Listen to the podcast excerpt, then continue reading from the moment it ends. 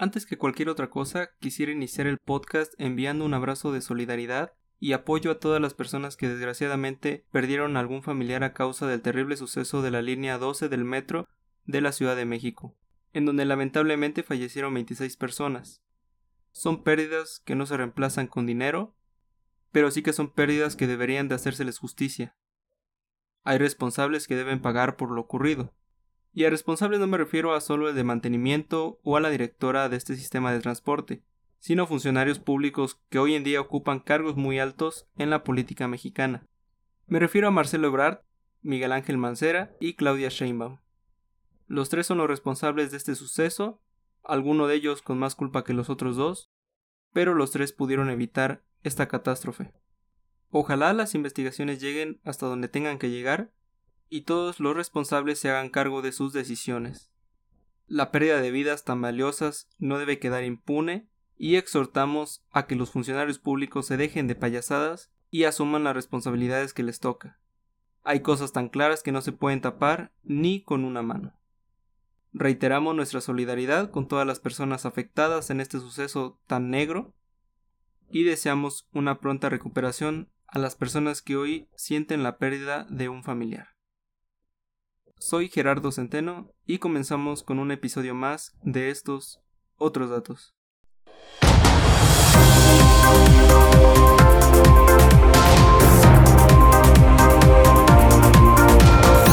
Una producción original de El Estado. El Estado. El Estado. Escucha la opinión, la información y las noticias más importantes de la semana en un solo espacio. El Estado. Quédate y escucha otros datos. Otros datos. Con Gerardo Centeno. Gerardo Centeno.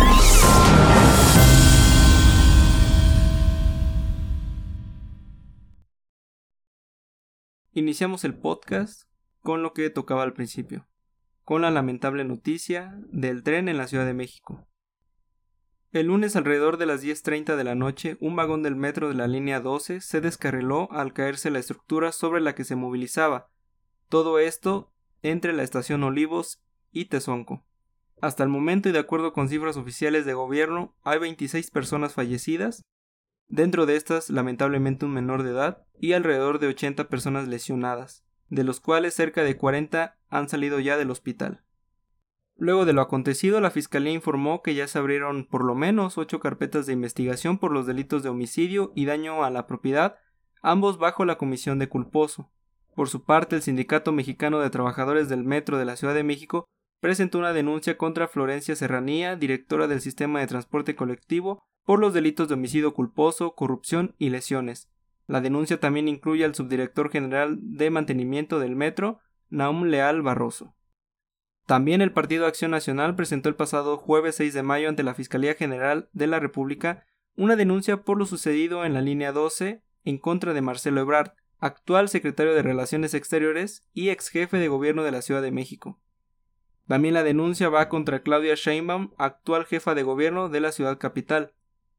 El partido lo anunció, por cierto, tomándose una foto enfrente del tren que aún estaba en el lugar, algo que fue duramente criticado y por obvias razones.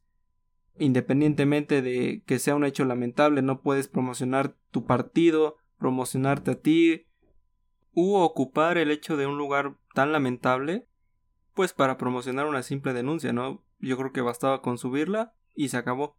Pero lo bueno es que ellos dicen entender mejor a la población. En fin, la denuncia también la hacen en contra de Florencia Serranía Soto, la directora del sistema de transporte colectivo Metro. También alcanza a Mario Delgado Carrillo, actual dirigente nacional de Morena, y quien era secretario de Finanzas de la Ciudad de México cuando se construyó esta llamada línea dorada. A través de un comunicado el partido también manifestó que piden a la Fiscalía iniciar las indagatorias correspondientes a efectos de conocer la verdad legal, y para ello le solicita realizar las diligencias para pedir la declaración de procedencia y el inicio de juicio político contra la hoy jefa de gobierno y el hoy secretario de Relaciones Exteriores. Tras esto, Sheinbaum dijo que se debe esperar una investigación para conocer a los culpables de lo sucedido. Pidió también que no se comiencen a fabricar delitos ni culpas en su contra. Marcelo Ebrard por su parte pidió también esperar los resultados de las investigaciones, pero se dijo dispuesto a cooperar y declarar si así se lo solicitaran. Mario Delgado, dirigente de Morena, se defendió diciendo que él únicamente le tocó conseguir el financiamiento de la línea 12 del metro de la Ciudad de México. Sin hacerse responsables, así fueron las declaratorias de los funcionarios que ocupan actualmente cargos altos, repito, en nuestra política. Ustedes se preguntarán con esta denuncia qué tiene que ver estos personajes con el accidente del metro. Bueno, pues tienen que ver mucho. Hagamos un recuento de la construcción de la línea 12 para poner en contexto lo que sucedió el pasado lunes 3 de mayo cerca de las 10.30 de la noche con una obra que nació muerta. En el 2006, cuando Marcelo Ebrard llegó al gobierno de la Ciudad de México, anunció que se construiría una obra moderna de primera tecnología por motivo de los 200 años de la independencia de México. En 2010, teniendo ya el proyecto en marcha, la Auditoría Superior de la Federación insistió en que los trabajos realizados representaban mala calidad en muros, escaleras, traves, entre otros aspectos más. En el 2012, a un mes de salir de su gobierno, Ebrard inauguró a toda prisa la línea 12 para usar esa obra como plataforma de campaña política. Una obra que costó más de 15 mil millones de pesos, cifra que se superó por cerca de 13 mil millones de pesos. A un año de la inauguración, la mayoría de la línea dorada tuvo que dejar de operar por fallas en el diseño y construcción, Mario Delgado era en ese entonces el encargado de la contratación y financiamiento de los trenes, los cuales se rentaron y terminaron saliendo más caros que si se hubieran comprado. Cuando llegó Miguel Ángel Mancera en 2012 como sucesor de Ebrard, denunció que la línea estaba mal construida, había roturas en los rieles, desgaste en las vías, vueltas muy pronunciadas, los vagones no eran los más aptos y una infinidad de problemas en la obra insignia de su antecesor. Luego de estos señalamientos, Ebrard se autoexilió, se fue a Francia por el miedo a que se iniciara una investigación en su contra y se le pudiera llevar a la cárcel, pues funcionarios involucrados en la construcción de la obra estaban siendo investigados y castigados. Después el consorcio constructor se encargó de las reparaciones de daños, pero con un costo final de 28 mil millones de pesos y pese a esto se siguieron presentando fisuras y desprendimientos en estas zonas que supuestamente se habían arreglado. En 2014 la empresa Sistra señaló que había variaciones en el color del concreto sobre las vigas, algo que de acuerdo a ellos es anormal. En 2015 se dio una reapertura de forma escalonada en la línea. Dos años después llegó el temblor, que precipitó lo que a mi percepción muy probablemente llegaría a pasar pero en algunos años más. El temblor dejó deslizamientos en las traves elevadas y en donde se dio el colapso el pasado lunes, las columnas de soporte presentaron grietas y desprendimiento de material. En 2017 Mancera avaló que se abriera la línea luego de los daños que había dejado el terremoto, ya que de acuerdo a mantenimiento y algunas inspecciones no presentaba algún peligro. En 2018 llegó al gobierno de la capital Claudia Sheinbaum a ella le llegaron miles de denuncias ciudadanas de que esta línea del metro estaba en mal estado y que en cualquier momento podría ocurrir una tragedia. A estas denuncias nunca se les hizo caso. Hoy ella dice que día con día se le da mantenimiento al sistema colectivo del metro y yo me pregunto, pues qué tipo de mantenimiento es. Si bajo su administración en el último año el metro lleva tres incidentes graves. El primero ustedes recordarán un choque entre trenes en la estación Tacubaya en marzo del año pasado. El incendio en el centro de control a inicios de este año y ahora la mayor desgracia en el metro. En las tres hubo fallecidos y lesionados. Y lo mejor de todo es que, pese a estos lamentables sucesos, la directora Florencia Serranía sigue en su puesto y con el total respaldo de Claudia Sheinbaum. El tren no soportó más, dio muchos avisos y terminó colapsando ante los ojos de la ineptitud e ineficacia de este gobierno. Ebrard, Sheinbaum y Mancera, sean del partido que sean, estén en el actual gobierno o no, deben pagar y hacerse responsables por sus omisiones, porque esto no fue un accidente, fue poner su ego y su carrera política por delante de cualquier persona. A ver, esta fue una catástrofe que se pudo evitar. Pero la corrupción, la negligencia y la austeridad en temas importantes tiene su costo, y lamentablemente hoy el costo son vidas humanas, vidas que duelen a sus familiares y que desgraciadamente no se podrán recuperar. La corrupción siempre ha estado en nuestro país, hasta ahora no se ha ido, y duele que personas inocentes, ajenas a cualquier conflicto, paguen la ineficiencia y los intereses políticos de quienes se hacen llamar protectores de la sociedad. No hay gente perversa en México que moviera el tren para que éste se cayera, como dijo la senadora de Morena. No fue un atentado para desestabilizar su gobierno como afirmaba un funcionario de la actual administración de la Ciudad de México. No, nada de eso. Fue su maldita incompetencia. Hoy quieren dar cuarenta mil pesos como indemnización. Pero eso no cubre con la pérdida de un familiar al que quieres bastante. El presidente que dijo que defendería a las víctimas hoy defiende a sus dos delfines, a sus dos presidenciables. Que si tenían alguna chance para 2024, hoy con lo que acaba de pasar creo que se les termina por caer esa oportunidad. El presidente que dijo que estaría muy cerca del pueblo se molesta porque le preguntaron sobre si ha visitado a las víctimas o se ha comunicado con ellas o no. Dijo que, que no le gusta tomarse fotos, que eso se debe de acabar, que al carajo. Bueno, al carajo él. Opta por defender a su gabinete que a las personas. Hoy López Obrador vuelve a demostrar más que no tiene alma y no tiene empatía con las personas que pierden a algún familiar por culpa de la ineficacia del gobierno. Un presidente que se decía cercano a la gente, que los ayudaría, que vería por ellos, hoy los ha abandonado. Un presidente sin alma. Tarde o temprano todos caen, y todos los involucrados deberán de pagar por las consecuencias de sus actos. Solo yo espero no tardemos mucho tiempo en poder ver eso. Espero que las investigaciones arrojen lo que es muy claro. Hay tres responsables en primera plana. Mancera, Sheinbaum y Ebrard. Y los tres deben de pagar por eso. Sería lamentable que no se les llevara a un juicio. Sería otra mancha más a nuestra historia. Seguir protegiendo a quienes están en el poder. Pasando a otra noticia, la Comisión Federal de Competencia Económica, la COFESE, emplazó a juicio a diversos agentes económicos por su probable responsabilidad en la realización de prácticas monopólicas absolutas en el mercado de fichajes de jugadores profesionales del fútbol mexicano. Desde noviembre del 2018 se había comenzado con la investigación, pero se había aplazado hasta ahora. De esta forma, la COFESE dio inicio al procedimiento seguido en forma de juicio para que los probables responsables de dichas prácticas en los fichajes de futbolistas profesionales presenten su defensa.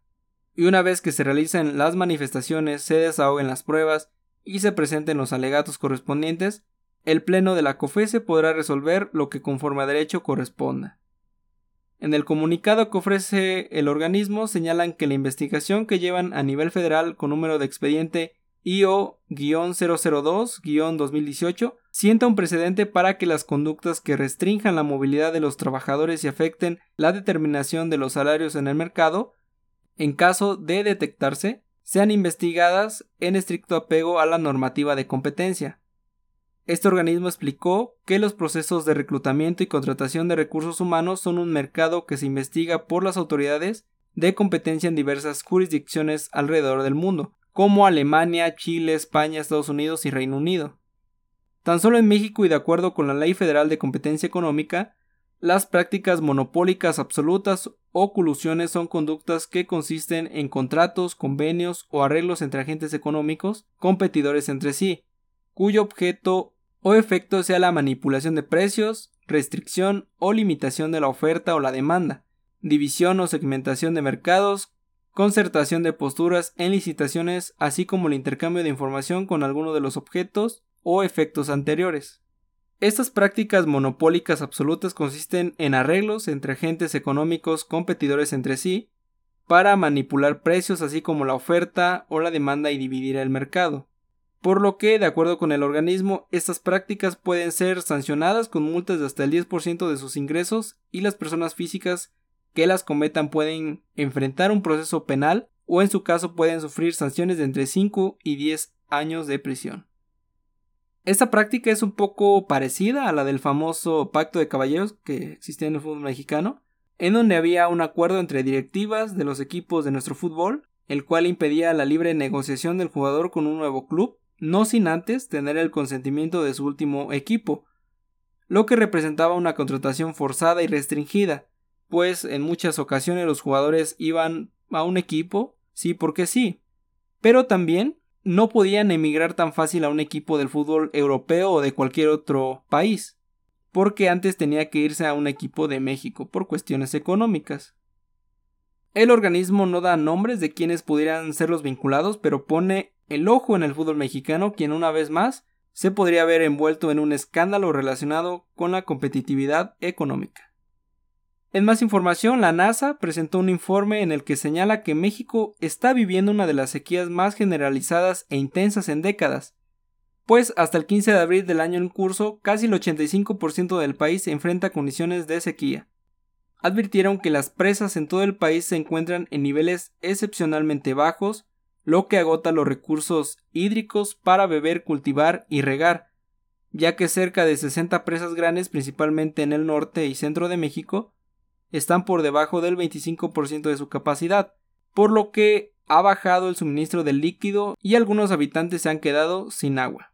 La NASA dijo que, en base a datos recogidos por el Servicio Meteorológico Nacional de México, el noroeste y el noreste del país han pasado recientemente de una sequía severa a una extrema, destacando que desde el 1 de octubre de 2020 hasta el 18 de abril del 2021 el Servicio Meteorológico Nacional informó que el país tuvo alrededor de un 20% menos de precipitaciones de lo normal y que varias áreas en el este, oeste y sureste de nuestro país alcanzaron temperaturas superiores a 35 grados.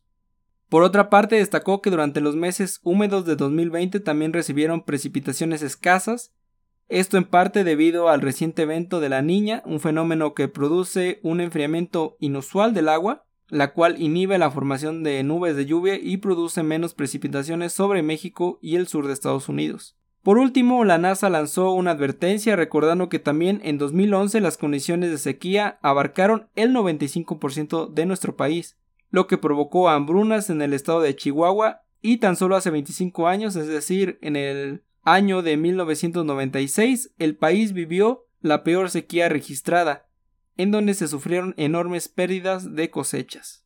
Ante esta situación también diversos grupos ambientalistas han hecho un llamado a la población para que traten de disminuir el consumo de agua a la hora de bañarse, lavar el auto o lavar la ropa, al igual que a dejar de consumir productos de empresas que captan poco más del 70% del agua en México. En noticias internacionales, la Organización Mundial de la Salud aprobó este viernes 7 de mayo el uso de emergencia de la vacuna china Sinopharm contra la COVID-19. Esta vacuna es la sexta que autoriza tras haber constatado que cumple los criterios de seguridad, eficacia y seguridad requeridos. El grupo asesor de expertos en inmunización que asesora a la OMS en esta materia revisó la información científica sometida por el productor chino y recomendó al director general de la organización que proceda a su aprobación para contar con una nueva herramienta para frenar la pandemia. La lista de uso de emergencia de la Organización Mundial de la Salud evalúa la calidad, seguridad y eficacia de las vacunas contra COVID-19, así como los planes de gestión de riesgos y la idoneidad programática como los requisitos de la cadena de frío. En el caso de la vacuna de Sinopharm, la evaluación de la Organización Mundial de la Salud incluyó inspecciones de la instalación de producción. En un comunicado, la Organización Mundial de la Salud dijo que sus fáciles requisitos de almacenamiento de la vacuna la hacen muy adecuada para entornos de bajos recursos. También es la primera vacuna que llevará un monitor de vial de vacuna. Esta es una pequeña etiqueta en los viales de vacuna que cambia de color a medida que se expone al calor, lo que permite a los trabajadores de salud saber si se puede usar de manera segura.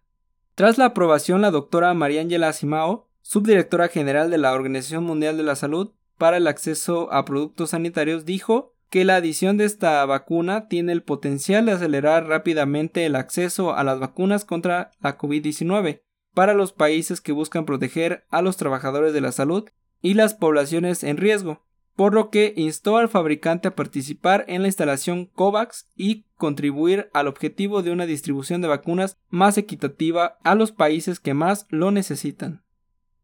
En otras noticias, la Auditoría Superior de la Federación volvió a presentar este sábado 8 de mayo el informe del costo de la suspensión del nuevo aeropuerto internacional de la Ciudad de México, en donde corrigió su primer cálculo sobre la cancelación de este, indicando que para suspender esta obra se gastaron 113.327 millones mil pesos, una cifra mucho menor a los 331 mil millones de pesos que había señalado en una primera instancia.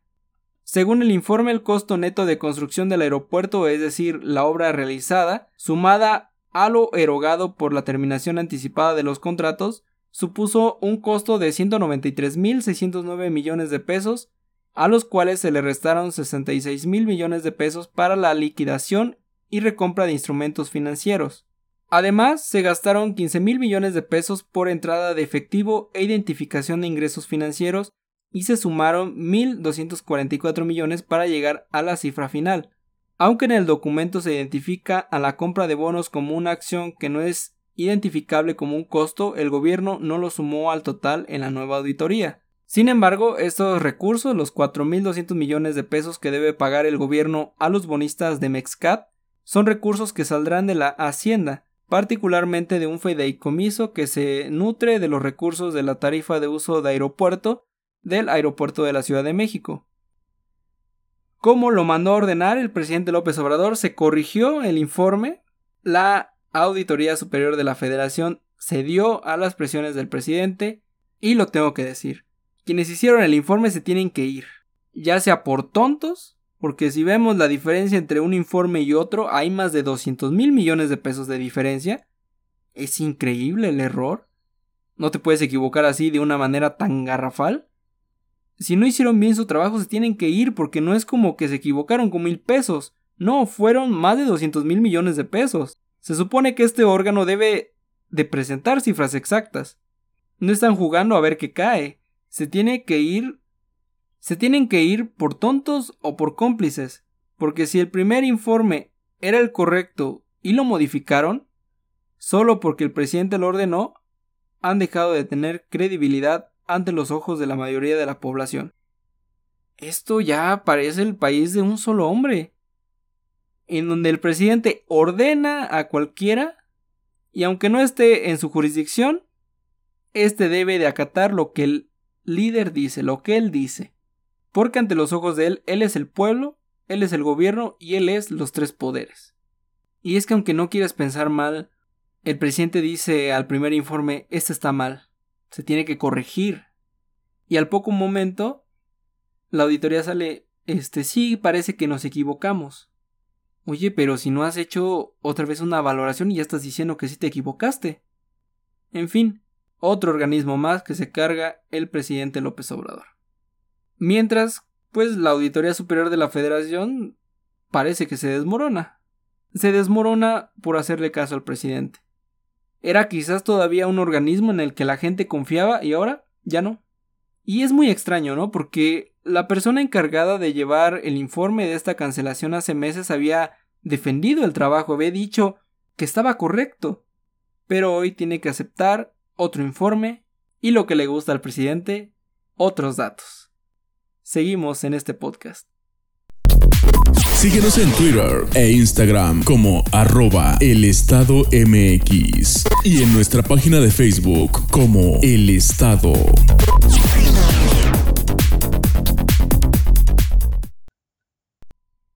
Seguimos en el podcast para hablar de las violaciones a derechos humanos en Latinoamérica y de las agresiones también hacia las instituciones que deberían de protegerlos. Los sucesos que han pasado en las últimas semanas en América Latina lo ameritan, y luego de la advertencia de la ONU sobre los ataques a instituciones encargadas por velar y proteger los derechos humanos de las personas, pues aún más. En esta semana, la alta comisionada de las Naciones Unidas para los Derechos Humanos, Michelle Bachelet, expresó su alarma por el creciente número de amenazas, ataques e intentos de socavar y deslegitimar las instituciones nacionales de derechos humanos por parte de los gobiernos de Latinoamérica. Estos incidentes incluyen amenazas y acoso contra este tipo de instituciones o su personal como pasa en Bolivia, Haití, Chile y El Salvador, o intentos de destitución de sus máximos responsables como en Guatemala y en nuestro país. La oficina subrayó que las denuncias de ataques en América Latina a instituciones tales como Defensorías del Pueblo o Procuradurías para la Defensa de los Derechos Humanos han aumentado considerablemente en los últimos dos años. Bachelet dijo que el hecho de que hayan recibido ellos quejas de instituciones de casi una docena de países de la región es testimonio de la tendencia y la magnitud del problema. El comunicado advierte que los ataques incluyen acoso y amenazas por parte de gobiernos, parlamentarios, funcionarios, grupos de autodefensa y otros actores contra las instituciones de derechos humanos. Simplemente, y el comunicado lo dice, por hacer su labor y cumplir con su mandato. Bachelet afirmó que la crucial labor de las instituciones nacionales de derechos humanos independientes solo puede ejercerse si son capaces de operar sin interferencias indebidas de gobiernos y son capaces de mantener su independencia, pues de lo contrario perderán su credibilidad y legitimidad a los ojos de las personas a las que deben servir. Por último, instó a los gobiernos de toda la región a que cumplan con sus responsabilidades y respeten y protejan la independencia de las instituciones nacionales de derechos humanos. Relacionado a todo esto, por otra parte también la ONU ha pedido al gobierno de Colombia que respete y garantice la libre manifestación en su país sin hostigar ni agredir a los inconformes, pues recordemos que ese país vive actualmente una severa crisis luego de que las personas salieran a manifestarse en contra del gobierno por una reforma fiscal que les vulneraba principalmente a ellos. Tras estas manifestaciones en ese país han fallecido más de 20 personas y hasta el último reporte había más de 800 personas heridas. Estos ataques a los manifestantes vienen motivados desde la presidencia de Colombia. En ese país también las instituciones que se supone deberían garantizar estos derechos a manifestarse libremente se han visto violentadas por el gobierno para que no intervengan en la disputa. Por nombrar otro nombre de otro país, en El Salvador, por ejemplo, el Congreso, que tiene afinidad con el presidente Bukele, ha destituido a ministros de la Suprema Corte de ese país por un supuesto fraude a la Constitución y por violar también supuestamente la división de poderes. Esto apenas a unas horas de que esa actual legislatura había entrado en funciones. En estos dos países se vive una tensión increíble en las últimas semanas, entre disputas entre poder y sociedad, pero no vayamos tan lejos. Hay que vernos a nosotros, en México. Hay que ver cómo actúa el presidente López Obrador. En contra de organismos autónomos que defienden los derechos humanos. Hay que ver cómo ataca a los periodistas. Cómo ha atacado a jueces del Poder Judicial. Colombia y El Salvador tienen una crisis que ha surgido apenas hace unas semanas, pero México en particular tiene una crisis que nació desde 2018 y continúa hasta 2021. Y no lo digo solamente porque sí, lo digo porque hay bases que sustentan lo que estoy diciendo. ¿Qué no acaso quiere desaparecer al INAI? Un organismo encargado completamente para defender los derechos de las personas en materia de acceso a la información y protección de datos? ¿Qué acaso no tiene tomado de la mano a la Comisión Nacional de Derechos Humanos? ¿Qué acaso no violenta a los periodistas todas las mañaneras? Es una constante del presidente López Obrador el violentar los derechos de todas las personas. Latinoamérica actualmente, o bueno, históricamente, ha vivido violaciones a los derechos humanos. Hoy el punto quizá de quiebre es Colombia y El Salvador, o quizás el punto en donde se habla de ellos. Pero vayámonos a Chile, por ejemplo, que tiene infinidad de casos en los que ha violentado los derechos de las personas incluso a instituciones. Hoy los ojos en 100% de Latinoamérica están puestos en Colombia y El Salvador, principalmente en Colombia, porque estamos viendo un presidente autoritario que mandó o quiere mandar a callar a las personas que se manifiestan en su contra. Vemos muy lejos Colombia, pero cuidado, porque como se ha venido manejando el presidente López Obrador desde que llegó al poder, que no nos sorprenda que en algún día de estos, el presidente arremete en contra de las personas y las mande a silenciar. Que no nos sorprenda que se dé un caso como en El Salvador, aquí en México, que comienza a destituir ministros de la Suprema Corte porque no le avalan sus reformas. Que no nos sorprenda que el presidente se vuelva un autoritario a los ojos de todos, porque parece ser que ese es el destino que él quiere. Violenta instituciones, violenta personas, lo he dicho. El presidente no se detiene porque está cegado, está ahogado de poder. Y hoy lo dice la Organización de las Naciones Unidas. No textualmente dice, bueno, en este informe no dice que México violenta instituciones. Dice Latinoamérica, y lo he dicho, Latinoamérica históricamente, corrijo, históricamente, ha vivido una historia plagada de violentar los derechos humanos de las personas desde el gobierno. Pero también la ONU ha enviado informes acerca de la situación de derechos humanos aquí en México. Y los más recientes no dicen que en México se está avanzando en la protección de derechos humanos. Incluso han dicho que estamos peor que hace 10 años. Pero hay un punto en el que quizás yo voy a volver a comentar el caso Colombia. Creo que es muy importante el cómo ha tomado la sociedad la situación, ¿no? Salieron a manifestarse, el gobierno les reprimió, pero ellos siguieron. Y ante esa presión, pues el presidente tuvo que ceder con esa reforma y tuvo que presentar otra. Ese es el punto al que quiero llegar aquí en México. Yo creo que las personas cuando se les violenta, hemos visto con las marchas feministas, con lo que sucedió con el metro, que también hubo gente que salió a, a, hacer pintas y todo esto, a manifestarse.